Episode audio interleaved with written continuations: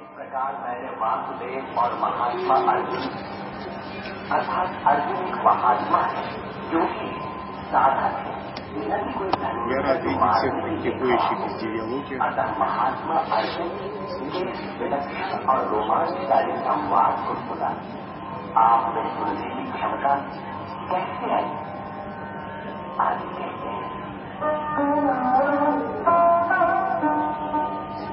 Есть какие-то вопросы на 30 минут, я в вашем распоряжении.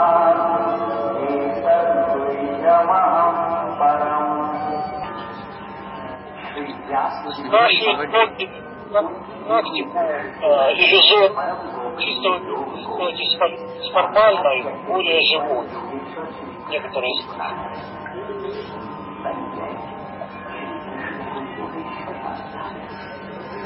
Формального, формально делать практику не было такого задания. С формальной сделать более живой. Так не надо формально вообще делать. Я рекомендую начинать с собственно внешнего божества. Где-то сто тысяч раз выполнить зачитывание семенной мантры, выполняя практику внешнего божества. Когда у вас э, достигнута будет стадия зачатия, тогда практика перестанет быть такой умственной станет более живой. Вы берете мурти, смотрите на изображение деваты, и затем закрываете глаза, и изображение само должно возникнуть. Вот если вы визуализируете с усилием, вот это формальная практика. А если изображение как бы само появляется, и вы очень тонко его так просто настраиваете и поддерживаете, вот это живая практика. То есть живая практика возникает, когда тонко-тонко умеете.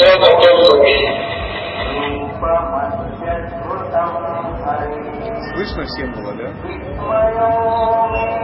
Потому что здесь звуки такие везде. Я иногда своего сам голоса не слышу.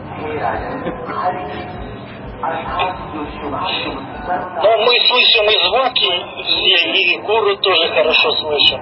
अति अद्भुत रूप को पुनः पुनः स्मरण करके मेरे चित्त में महान आश्चर्य होता है और मैं Сейчас гуру вопрос зададут. इसका स्वरूप बार बार स्मरण करने की वस्तु है Громче, громче. Кто это? Это Алена Саева. Потом не видно ее в камеру было. Хорошо, теперь вижу.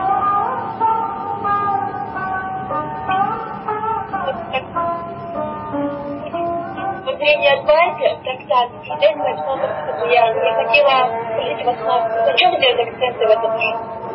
Воззрение Двайта и что? Еще раз. Трактат. Вообще тема доступна для всех воззрения Адвайты. Я писала много Джияни до этого. Я поступать же.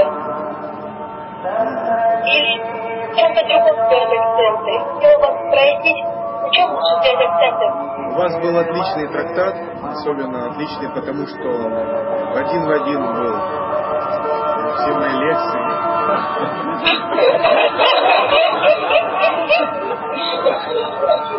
Нам нужно его продолжать, только более расширить глубоко, больше уделить внимание разным деталям, детализировать, насытить из священных текстов. Трактат отличный.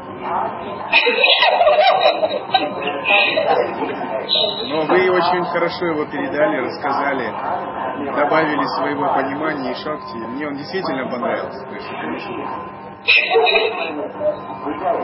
Поэтому детализируйте ключевые моменты, понятия, насыщайте его цитатами, просто дополняйте, он будет такой же хороший дальше.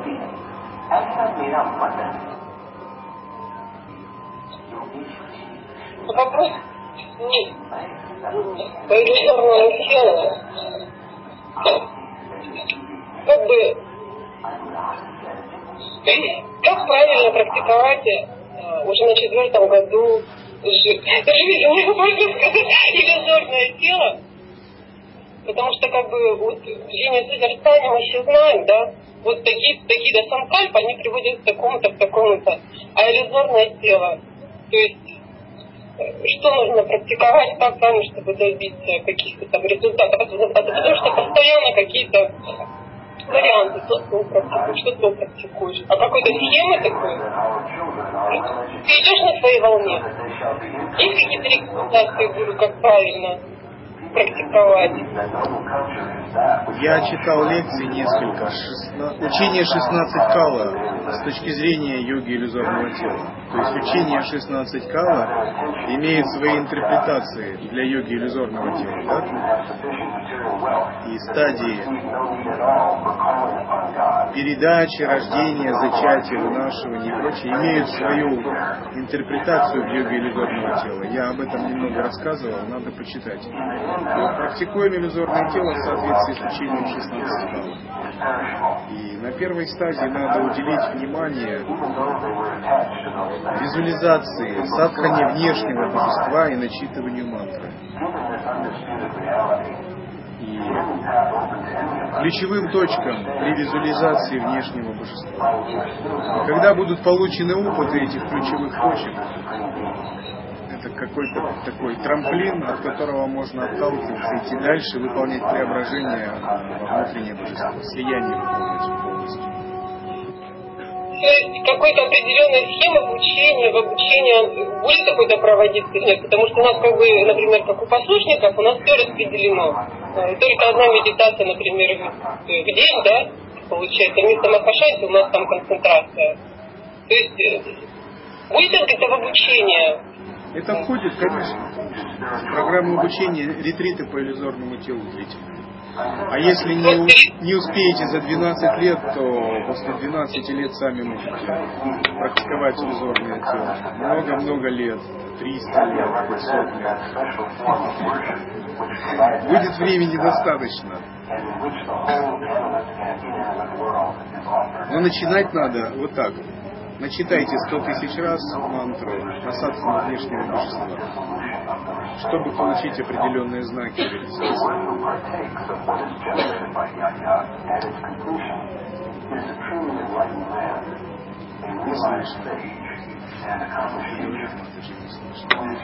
Еще раз повторите.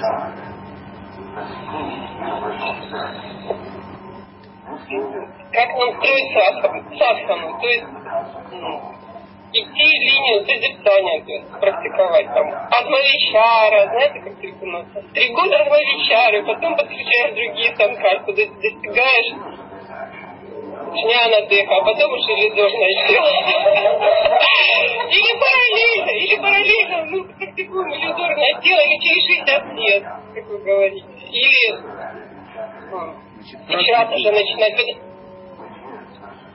Потому что вы сказали, только 2% могут достигнуть освобождения, остальные 60% могут только через иллюзорное тело достигнуть освобождения через чистую страну. На чем сделать акценты? Разделять не надо практику иллюзорного тела, практики праджни янтры, санкальпы надо совмещать. совмещать. И их естественно совмещать надо. Вот когда вы поймете, что в иллюзорном теле важна не визуализация, а узнавание, то иллюзорное тело будет как физическое. Вы же, вам же не мешает физическое тело практиковать от новичка, да?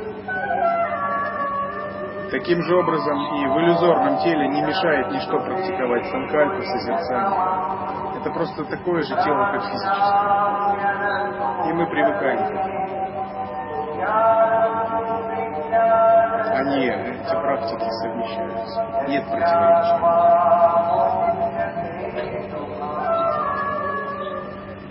Параллельно их выполняют. Mysterious knowledge, O sinless one, Arjuna, after knowing which you will be liberated from this sorrowful world.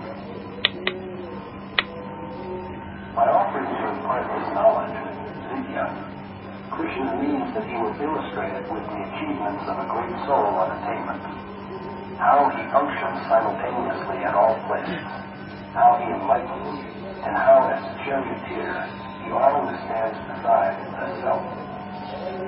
Knowing this, Arjuna will be emancipated from this world of misery where happiness is impermanent.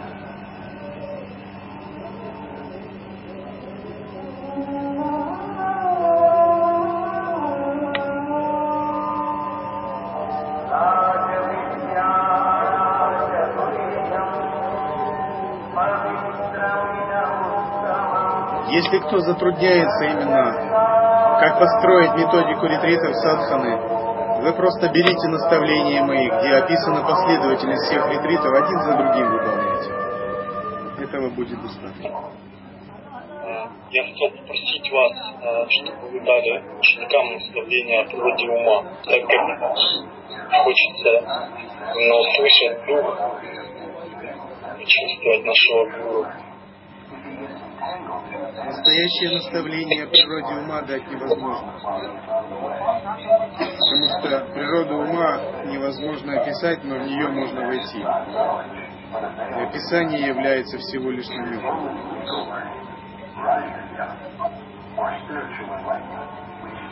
Иногда описание тоже мешает. Чтобы войти в природу ума, вы должны отбросить все описания. Описание это карта, но вы не будете ходить по карте. Да? Вы выясняете направление с помощью описания. Но описание не есть сам пункт назначения. Вы можете реализовать природу ума только когда отбросите все карты. Это не значит, что карты не, не нужны. Они хороши, они важны. Но в относительном поведении. А в абсолютном, воззрении их надо отбросить.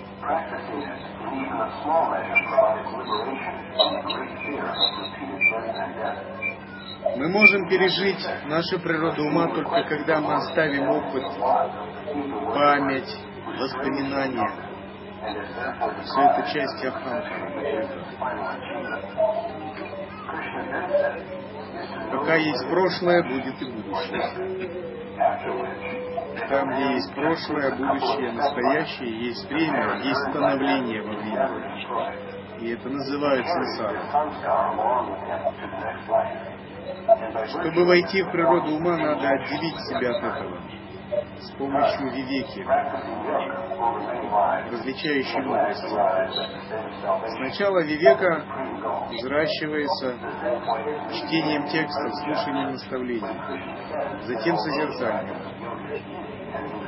И вот это созерцание должно отделить вас от тела, от праны, от тонкого тела, антахкарами, внутреннего инструмента, ментального тела. Полностью пойти глубже вовнутрь, отделив себя от пяти тел. Чтобы войти в природу ума, надо все оставить. Философию, мысли, чувства, эго, амбиции, желания этого мира, религии. Даже методы надо оставить, даже практику. Тупаю метод надо отбросить. Концентрацию, визуализацию. Надежды на этот мир, претензии эго стать кем-то. Все это эго, все это ум. Все это надо оставить, стать полностью одним, одиноким, самодостаточным, ни от чего не зависящим, ни на что не опирающимся. И только тогда благословение природы ума вас. Вовне надо исполнять свои принципы, обязанности, долг в соответствии с прарабдхой. Но внутри надо все поставить.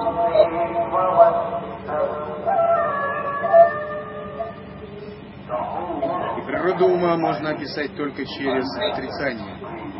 Это ни вкус, ни запах, ни глаз, ни цвет, ни осязание, ни обоняние, ни имя, ни форма, ни форма какая-либо божества, ни философское описание, И это даже не опыт. Потому что опыт переживает эго Ахамкара. Это не опыт. Многие думают, что природу ума можно пережить так же, как некий опыт тонкого тела, Опыт длится до тех пор, пока вы есть. Природа ума скорее это разрушение опыта. Оставление опыта и того, кто переживает опыт. Переживание переживающего опыт. Конечно, ее описывают как ум, подобный пространству, чаще всего говорят. Но это тоже такое очень близкое описание, на ум как бы сделано. Потому что слова не могут передать, и слова, подобные пространству, тоже не совсем точно Это божественность внутри вас. Это очень чистое, очень святое сознание. Невероятно божественное, невероятно святое, отделенное от всего. В нем нет ничего. Ничего мирского, ничего светского, ничего из эго, из привязанности, ничего из привычного опыта. Это как невероятный океан света.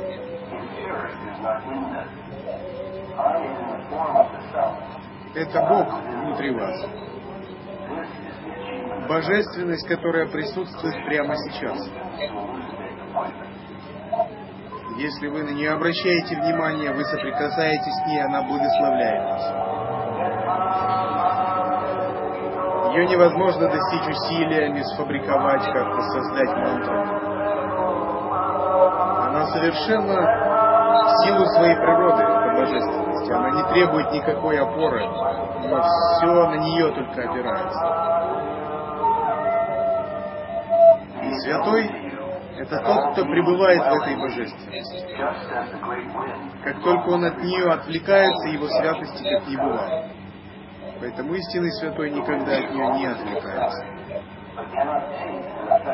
И святой он не является человеком, телом, умом. Эта божественность использует его тело и ум. Святой, он и есть сама эта божественность потому что его эго больше не действует. Оно является проводником божественности. И природа ума – это божественность внутри нас. Очень-очень тонкое, очень-очень отдельное от всего, очень-очень святое, очень-очень чистое, очень-очень светоносное пространство сознания.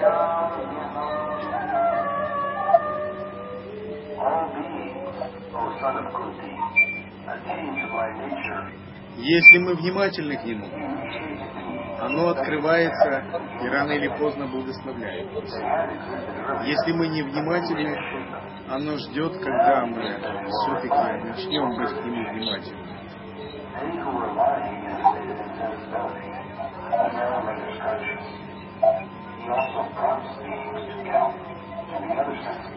Ее не достичь внешними практиками, хатха-йогой ритуалами, хотя все это может быть благоприятно.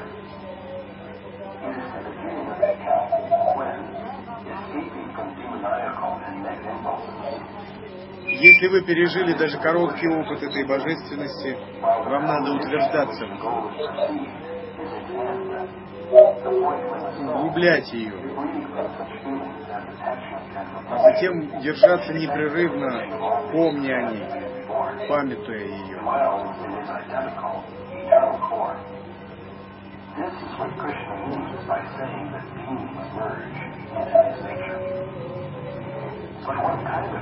И учить эту божественность проявляться в относительности. Она не безязыкая, она не безголовая, у нее есть руки, ноги, у нее есть целое ваше тело. И если вы не научите эту божественность проявляться через ваше тело, то она тоже какой-то полноты не обретет. Поэтому мы говорим интеграция. Не только отделение, но и интеграция умение, искусство всеприятия. Тогда эта божественность наберет большую силу.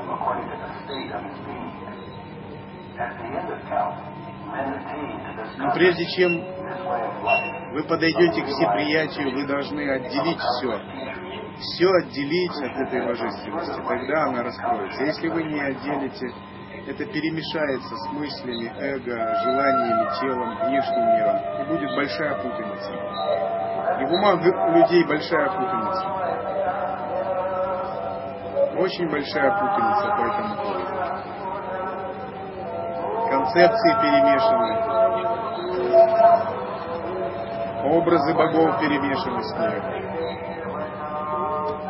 Личное я перемешано. Все перемешано вот так. И человек представляет собой такое запутанное, запутанное существо. Даже если он пережил эту божественность, но у него не было достаточной вивеки, он может быть очень запутанным. И нужны годы или даже жизни, чтобы освободиться от запутанности.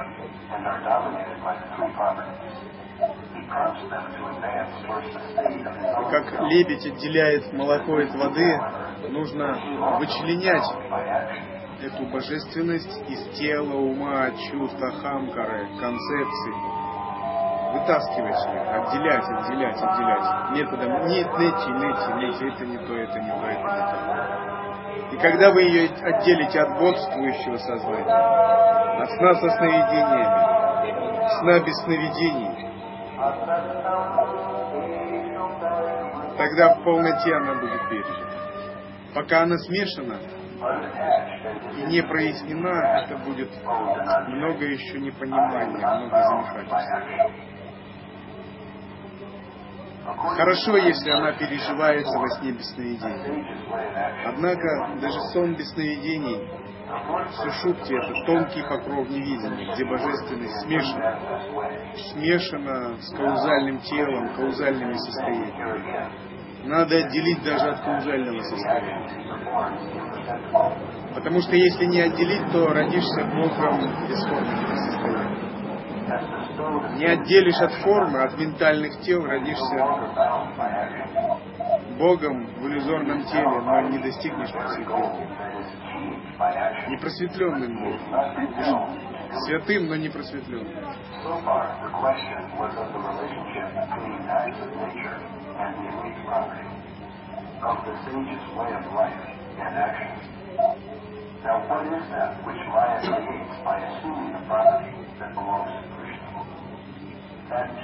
И начинать надо с выхода за концепцией, с погружения в безмолвие, в тишину.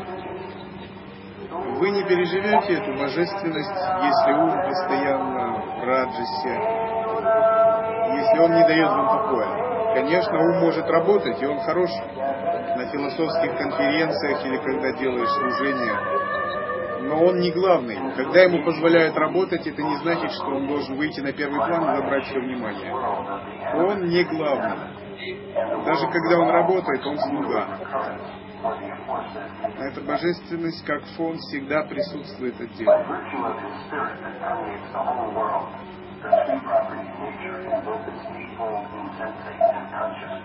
Присутствие Сахаджавастха, Сахаджастхити, Аманаска, Атмататва, Брахмахамхава. Все это одно и то же, разные грани одного и того же. Но вы переживете это только когда освободитесь от понятий, освободитесь от определений, концепций. Будете в присутствии подобного пространства. И это не конец. Тот, кто думает, что это конец, он заблуждается, как ребенок. Это начало. Потому что такое присутствие – это дверь, но это не точка прибытия. Вы должны вот войти в эту дверь, но вы не должны останавливаться. Потому что в этом присутствии есть куда расти дальше. Там есть много-много света, много пространства, тончайшие нюансы кавы. Через все это надо пройти. Просто это присутствие в природе ума будет растворять в вас кое-что. Оно растворит ваше концептуальное мышление, ваше бодственное мышление растворит. Потом оно антахкарну, тонкое тело растворит. Начнется процесс антахкарны лаичинта. Когда оно растворит ваше тонкое тело, вам уже не надо рождаться в тонких мирах, в телах. Уже малая мокша достигнет. Но оно также должно растворить каузальное тело. И когда эти тела будут растворены, это будет истинная мокша, саюджи мукти.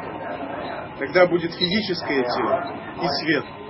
Тонкого тела нет, каузального тела нет, все растворено, все как игра. Будет это физическое тело из плоти и атма татва, атма своям пракаша, внутренний свет присущий атма. Такое состояние называют дживанутта, освобожденный при жизни. Он живет до тех пор, пока есть карма прарабха физического тела. А когда прарабха физического тела исчерпана, он как капля в океан падает, как молоко в молоко, масло в масло. Саюджа мукти происходит, когда растворено тонкое тело антахкара, когда растворено каузальное тело. Но многие думают, э, что они просто, э, изучив воззрение, сольются с брахманом. Это невозможно.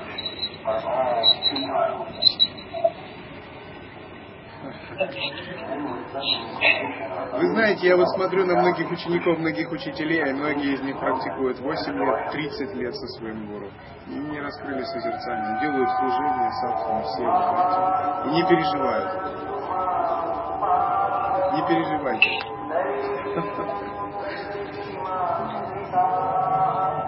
Все придет в свое время. Но переживать это неправильно. То есть переживание отодвигает вас еще дальше. Природа ума приходит из сантоши, удовлетворенности. А когда переживаешь, то это не удовлетворенность, это как голодный дух. А голодный дух вообще ничего не может испытать. Нужна сантоша, удовлетворенность. Но это не удовлетворенность такая, как ну, сы, сытое такое, ленивое состояние. А сантоша истинная, от хорошей целостности, от внутренней самодостаточности, от усмирения ума. И если ваш ум усмирен, то вы всегда удовлетворены. Вам всегда все окей. Здесь спрашивают, it's окей? Все отлично. Вот у вас должно быть внутри всегда все окей. Это сантоша. А если ваш ум то здесь, то там не удовлетворен, как вы можете открыть созерцание? Вы очень озабочены своей неудовлетворенностью. Вас ваша неудовлетворенность становится важнее созерцания. Созерцание, удовлетворенность, усмирение ума идут вместе. вместе. И если вы хотите по-настоящему раскрыть свою природу, надо учиться удовлетворенности. Быть везде довольным. Дали острый просад, ну, хорошо, нормально все. Дали холодный просад тоже. Не дали вообще, ну ничего, это значит так меня учат отрешаться от привязанности к телу. Никаких проблем. Раздали все, по мне не хватило, ну так тебе и надо. Эго, видите, ожидало чего-то. Раздулась большая, его сразу на место поставили. Это прекрасно. Когда вы каждую такую ситуацию будете воспринимать как урок, э, как жизненный урок просветления, вы будете счастливы независимо ни от чего. И вот отсюда и рождается истинное созерцание. Ум усмирен, тогда созерцание приходит само. Если ум не усмирен, вы работаете с тем, с анкальпой, но все равно выпадает ум постоянно, нет возможности это делать. Надо усмирять ум, усмирять ум.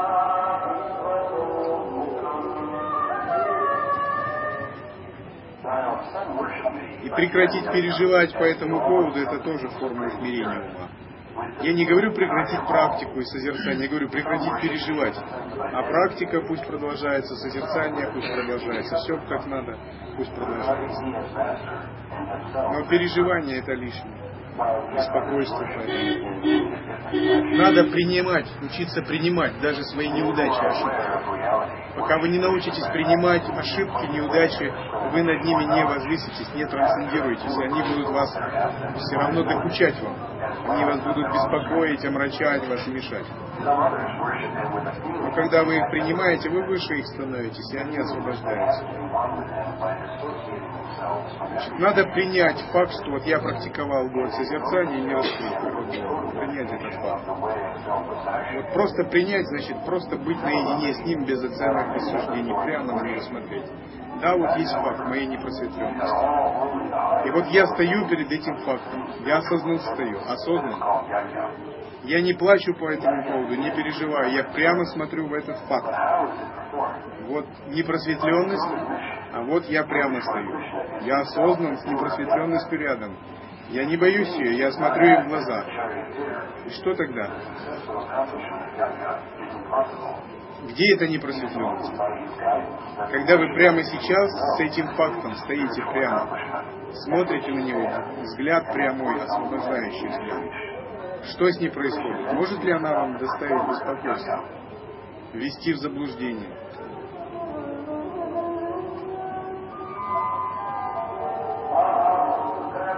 Эта непросветленность исчезает. Так ведь? И эта неудача в практике тоже исчезает.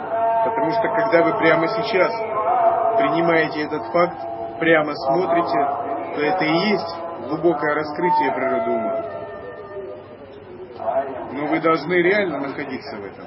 Вы должны прямо сейчас, в этот момент, когда возникло такое беспокойство, прямо посмотреть на него. И вот так каждую секунду со всеми переживаниями. И тогда никаких беспокойств не будет, потому что ваша реализация будет расти, расти день ото дня. И первое, с чего надо начать, отсечь надежды и страхи на реализацию. Много надежд у вас, много страхов. И они-то и мешают. Вы все еще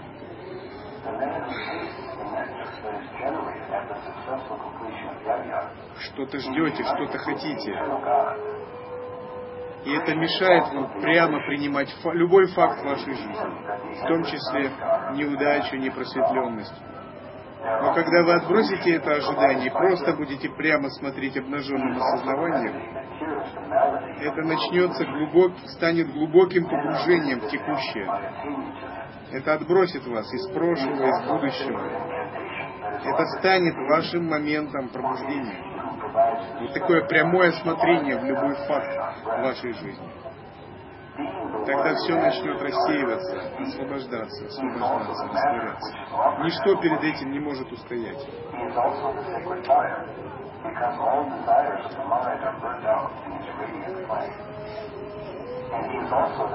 Но для этого надо прекратить поиск, отбросить ожидания. Просто находиться в недеятельном присутствии. Поиск снаружи – это ложный поиск. Я всегда смеюсь над людьми, которые надеются на внешний поиск. Люди такой категории всегда думают, что в них что-то есть интересное снаружи. Когда они в России, они думают об Индии, когда они в Индии, они думают о России. Когда они в ретрите, они думают, как здорово на служении, когда в служении, они думают, как здорово в ретрите. Но они никогда не здесь, не сейчас. Все это внешнее. Но когда вы отбросите внешний поиск, ваш истинный поиск начнется как вечера, внутренний поиск. И тогда вы не будете разочарованы. То есть у вас могут быть и разочарования, и все, но это перестанет быть важным. Это никак не помешает вашей реализации.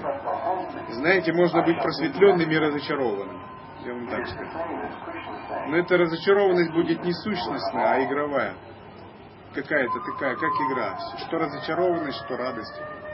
Она будет разочарованность по каким-то мелким поводам. Но вы позволите себе этим наслаждаться, вашей разочарованностью но это не будет сущностная разочарованность. Внутри вы будете петь всегда от экстаза и от восторга. Но в качестве игры вы можете быть разочарованы, вы скажете, вот я вот надеялся на это, вот что-то там не получилось. Но для вас это как игра будет. Все равно, что радость, что разочарованность. Но в глубине души вы никогда не будете разочарованы. И вы будете наслаждаться своим разочарованием. Это все перестанет быть важным вообще. Потому что ушли все надежды, страхи, все.